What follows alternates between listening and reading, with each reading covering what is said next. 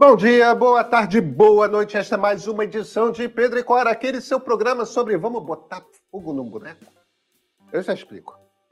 Pedro e Cora, toda terça-feira, toda quinta-feira, no canal de YouTube do Meio, ou então sua, na sua plataforma favorita de podcasts. Eu sou Pedro Dória, ao meu lado está minha queridíssima amiga Cora Rona. Cora, vamos botar fogo no boneco? Ah, Burning Man. Burning Man. Vocês ouviram falar muito de Burning Man esse fim de semana, né? A gente vai te falar de outro Burning Man.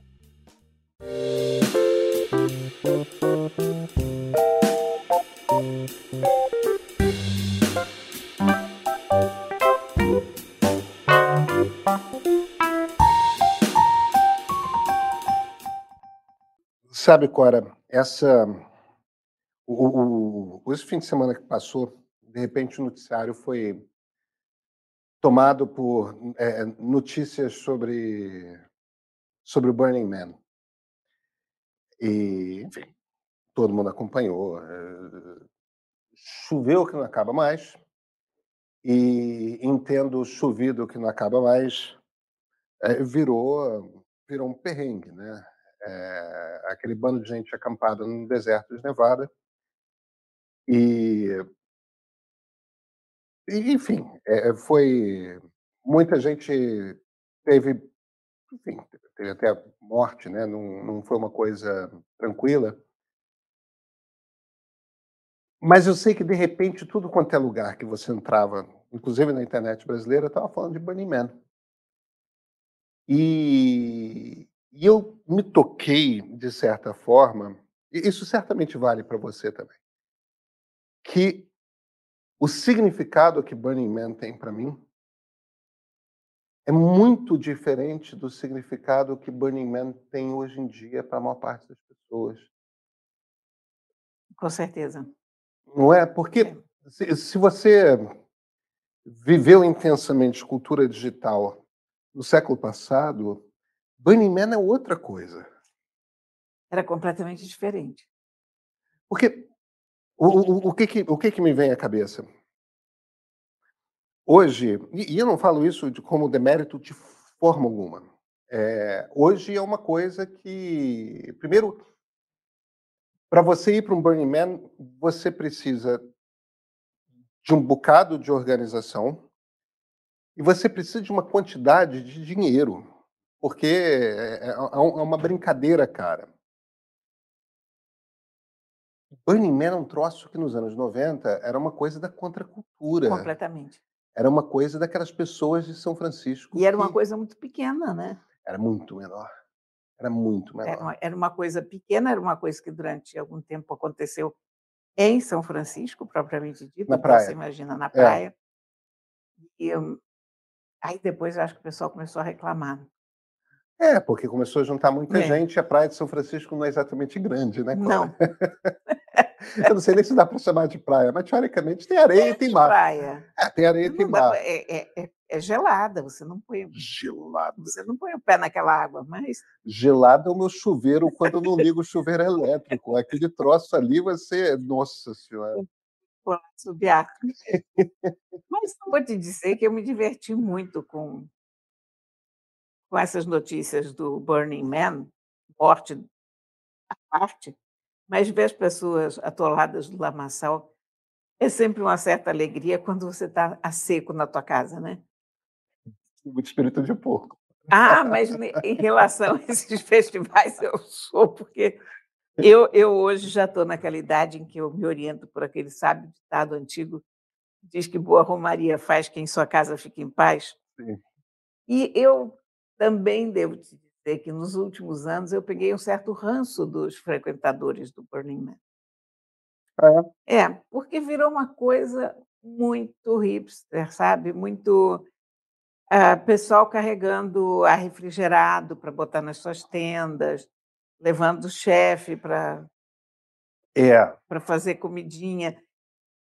Olha aqui, não era para ser isso, né? Eu, eu, ok, eu sei, eu estou aqui nessa vibe nostálgica do que era para ser o Burning Man há 20 anos, sei lá quanto tempo.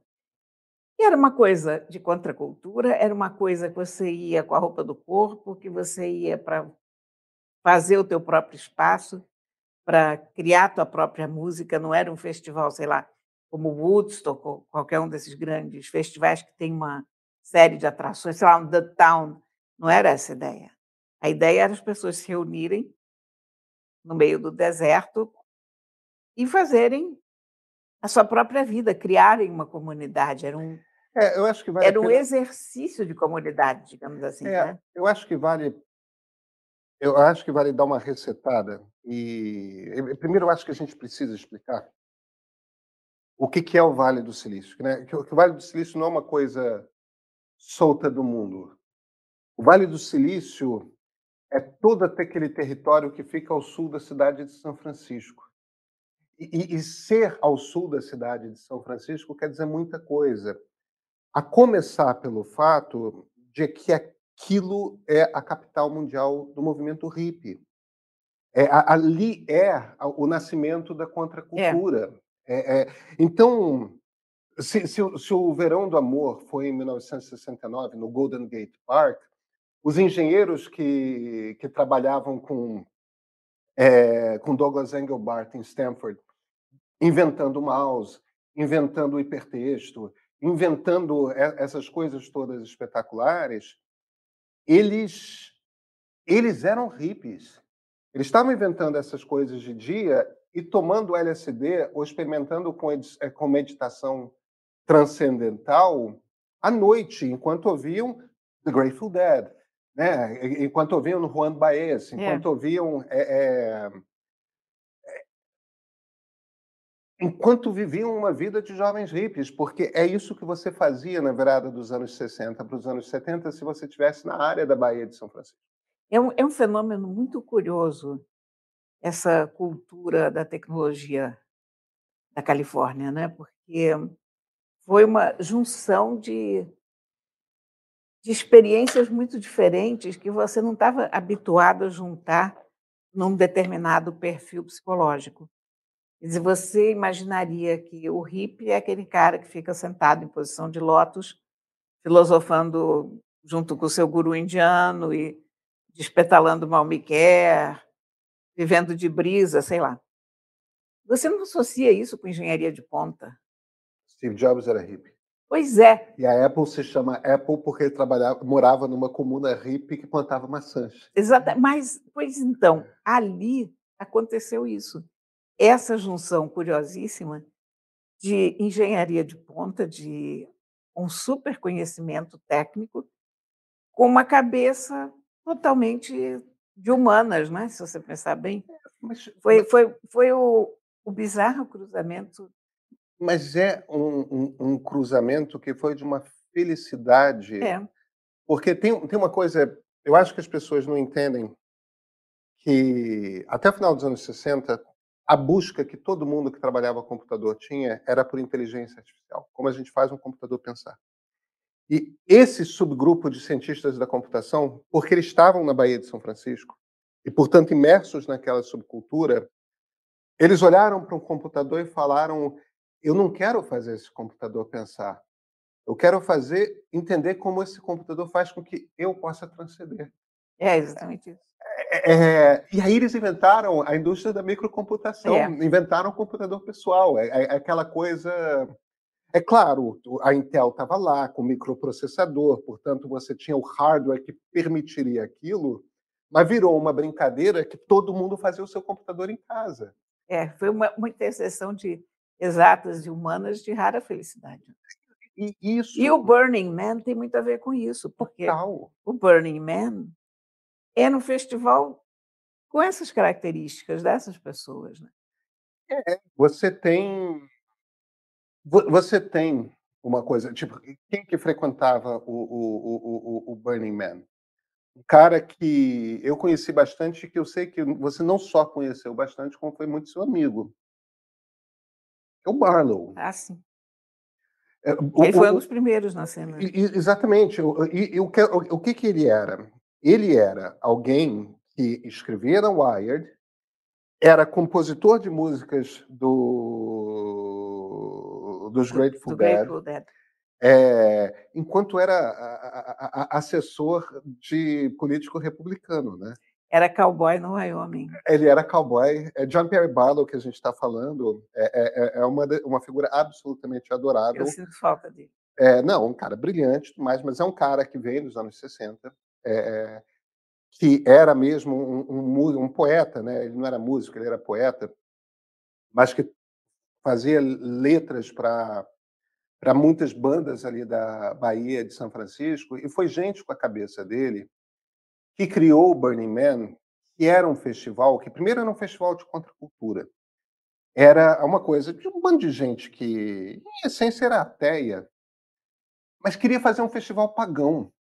Só que para eles não fazia sentido você, ah, sei lá, vou estudar como é a, a cultura, uma cultura indígena local, ou, ou, ou, fazer um festival com Manche, ou Apache, ou Siú.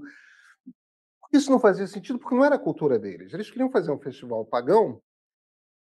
Então, na ausência de religiosidade, ou melhor, na ausência de religião mas não de religiosidade.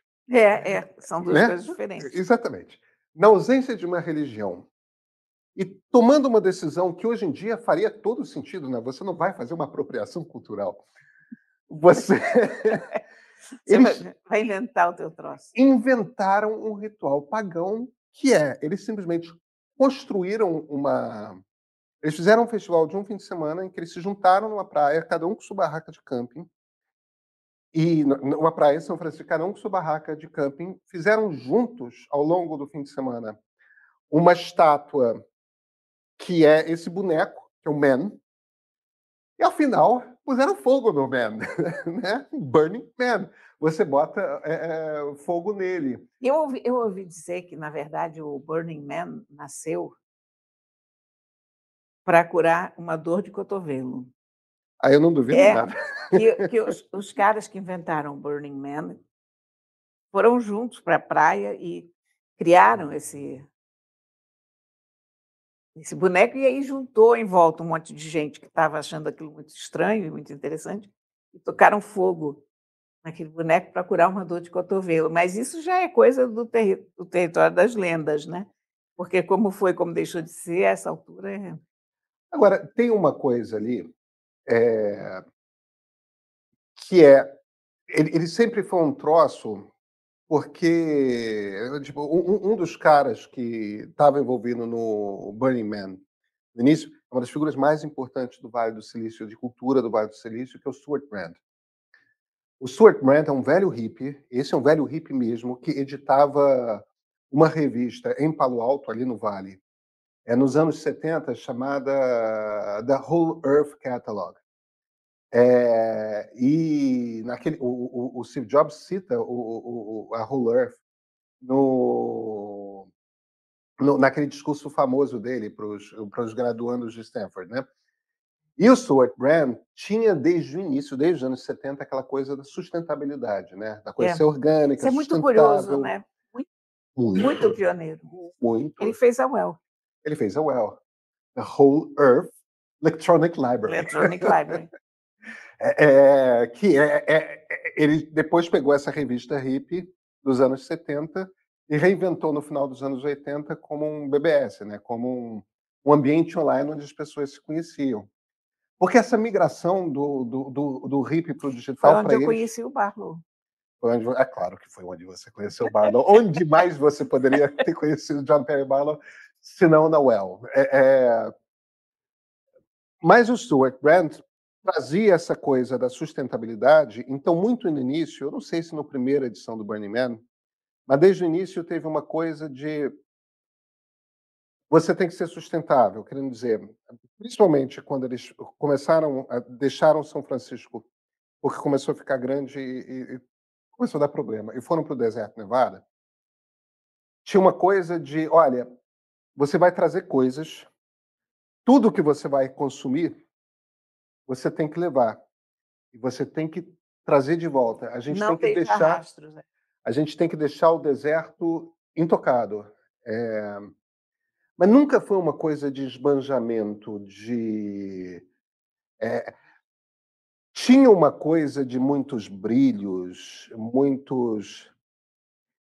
Agora, era uma coisa. É, outra característica de São Francisco que é fundamental para a gente entender como que o Burning Man se, se formou. É, São Francisco, lentamente, a partir dos anos 50, quando os Beats foram para lá, os poetas Beats, né, o que vinham de, de Nova York, né, Jack Kerouac, é, é, o, o, o, Burroughs, Allen Ginsberg. Quando essa turma foi, no final dos anos 40 início dos anos 50, para São Francisco, eles se encontraram com os poetas da San Francisco Renaissance, é, que o Lawrence Ferlinghetti era o mais é, é, era o mais importante é. deles, né? E Gary Snyder, vários vários poetas de São Francisco.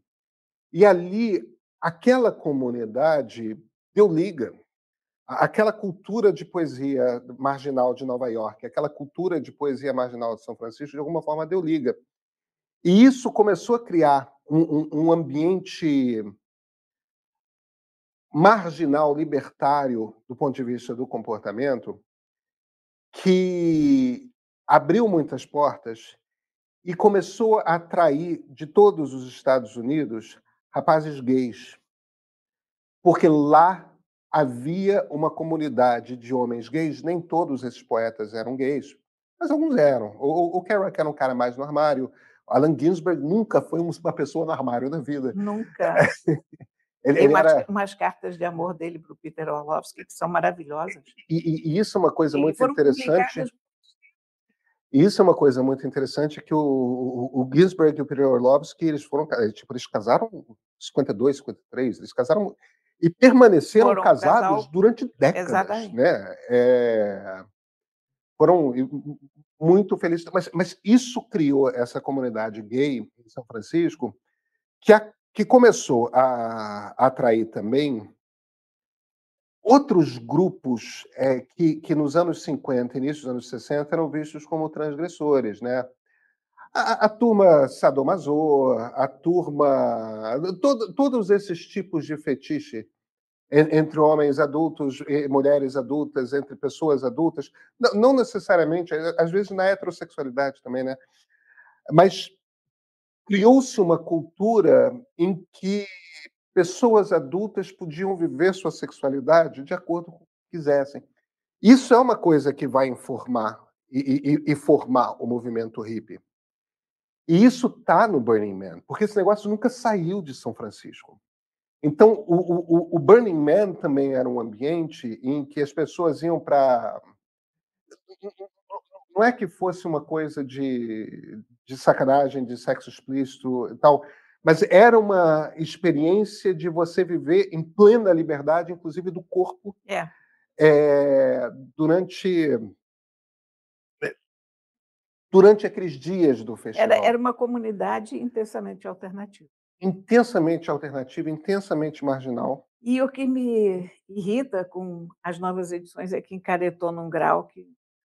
É isso, né? Tipo, as drogas estão lá, mas é uma outra pegada. Não é. Não, não tem nada a ver o que ficou como Burning Man na minha cabeça, o que seria o Burning Man, com a galera super rica hoje, que vai para lá levando todos os luxos da vida contemporânea, porque não era sobre isso. Sobre luxos da vida contemporânea, era o contrário. Era você deixar a cidade para trás. Era deixar a cidade para trás e ver o que, que você, como animal habilidoso, consegue produzir. Isso tem uma. Como música, como uh, abrigo, porque você não tinha barracos, não tinha nada, você tinha que levar o que você quisesse para lá. Se você levasse de volta, perfeito. E, e, e bate aquela experiência que é. Eu, eu, eu, não sei se se fala isso em, em português, né? É, é, to be one with nature, to be one with the universe, né? É, é estar é, tá integrado a, a natureza e, portanto, ao universo é, no sentido mais profundo da é. alma, né? Por isso que eu estava falando na, na, coisa da é sem religião, mas é com religiosidade. Mas eu acho, eu acho também que o Burning Man foi Burning Man enquanto havia um número relativamente pequeno de pessoas, porque quando você cria um negócio com as dimensões que ele veio a tomar, ele se desvirtua, não tem jeito, porque quando você começa a botar 50, 60, 70 mil pessoas no mesmo espaço, a coisa desanda. Você não tem mais como manter um festival de que louva a individualidade e, e a maneira única de cada ser, quando você tem um evento de massa. É, é, é um pouco contraditório em termos. Né? É. Eu, eu Embora acho... cada pessoa dentro da massa seja única, mas você começa a ter mais atritos, você começa a ter mais regras, você começa. Enfim, É. desvirtua um pouco aquela, o que era a ideia inicial daquele. Eu, eu acho que tem uma coisa que, que, que, na verdade, anda junto com o que você está falando, porque são coisas parecidas. É, tem aquele momento ali. Eu, eu, eu não sei quando você foi ao Vale a primeira vez, mas deve ter sido próximo de quando eu fui ao Vale pela primeira vez. É, eu, eu, morei em Palo Alto entre 1989 e 1991. É... Por aí, eu acho que eu fui a primeira vez em 19, exatamente. É, é, é, que é o ano do terremoto em São Francisco. É, é. foi 80. Não, foi antes disso. Eu fui em 87. 87. Aquilo era um lugar pacato. Aquilo era um lugar que tinha empresas importantes. Tinha Adobe, tinha Sun Microsystems, tinha Apple, naturalmente. Você tinha empresas importantes, eram empresas normais.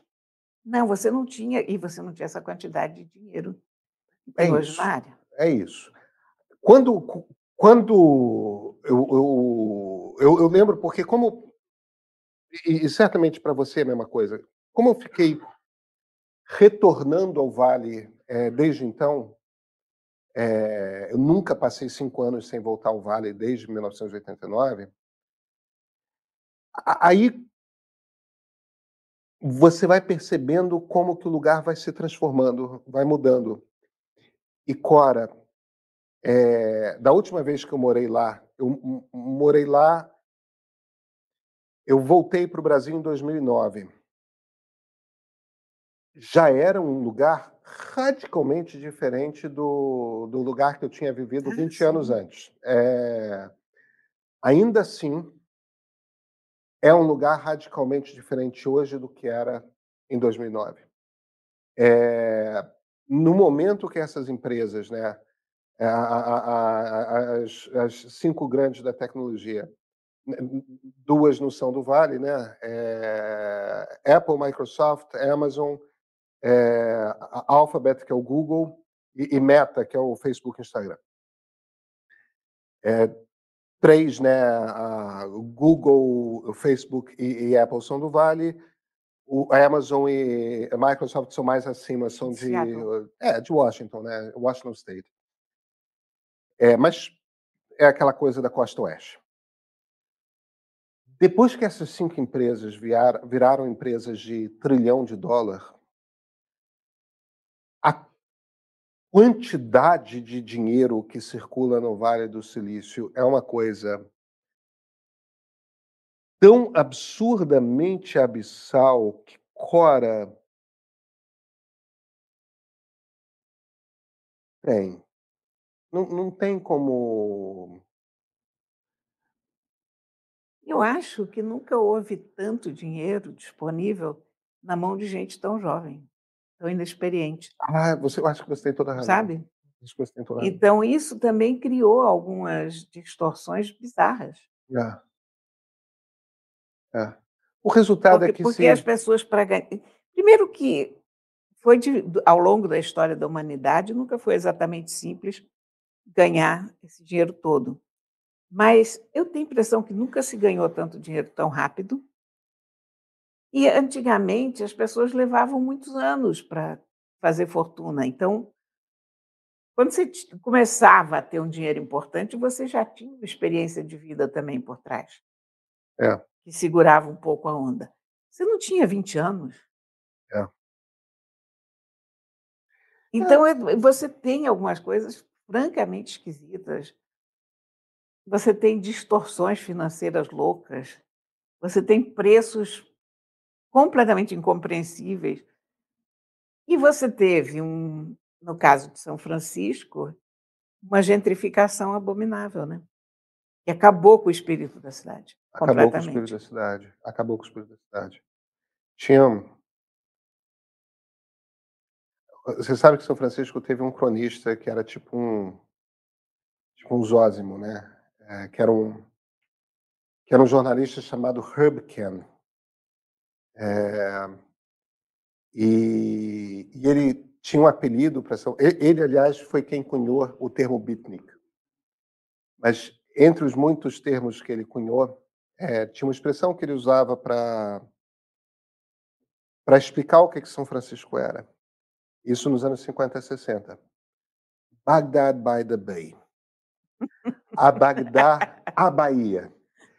Que era um pouco no sentido, é, remontando ao que Bagdá foi num determinado momento da, da Idade Média, que era aquela cidade que é o grande mercado do mundo.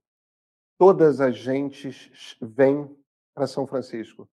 Você tem gente de todas as cores, de todos os sotaques, de todos os estilos. Quer dizer, ele já percebia ali uma cidade que era uma cidade extremamente tolerante, na qual você tinha a possibilidade de de encontrar todo tipo de gente. É, portanto, uma Bagdá só que à beira de uma baía, né? não no meio do deserto. Quando você cria essa desigualdade nesse nível, acaba. Não, acabou. Eu tenho pena. Fico feliz que eu cheguei a viver isso de alguma maneira e mas já era, já era. Olha, eu, eu peguei uma São Francisco em que as pessoas te ofereciam carona. Você estava andando na rua, carregando uma sacola, qualquer coisa assim, e as pessoas passavam de carro, não uma, nem duas, todas. Você está querendo carona? Você está. Assim, abordagem cotidiana normal de um ser humano vendo outro ser humano. Era, era uma coisa que a gente estranhava, porque no Brasil a gente sempre teve problema de segurança, e no Rio nem falar, né? E aqui, em tese, a gente desconfia de qualquer pessoa que aborda a gente no meio da rua. Quer dizer, a primeira reação da gente é: opa, o que vai acontecer, né? E lá não, né? Então era, você chegava lá era um outro espírito. Você e você ajudava as pessoas que criam um espírito. Gentileza de fato gera gentileza, né? Claro. Porque aí quantas vezes também eu vi pessoas carregando sacolas ou fazendo alguma coisa que precisava de uma ajuda, e você ia lá espontaneamente oferecer ajuda. aí fazia um amigo e acabavam tomando café na esquina. Acho que no fim das contas,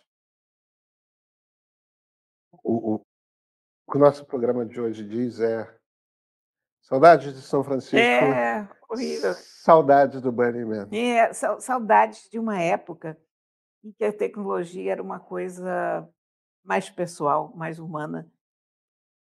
E não era esse monstro de cinco cabeças, é. com tanto poder e tanto dinheiro e, e tão inadministrável e bizarro. A gente se vê na terça, Cora? Como assim? Então, até terça-feira.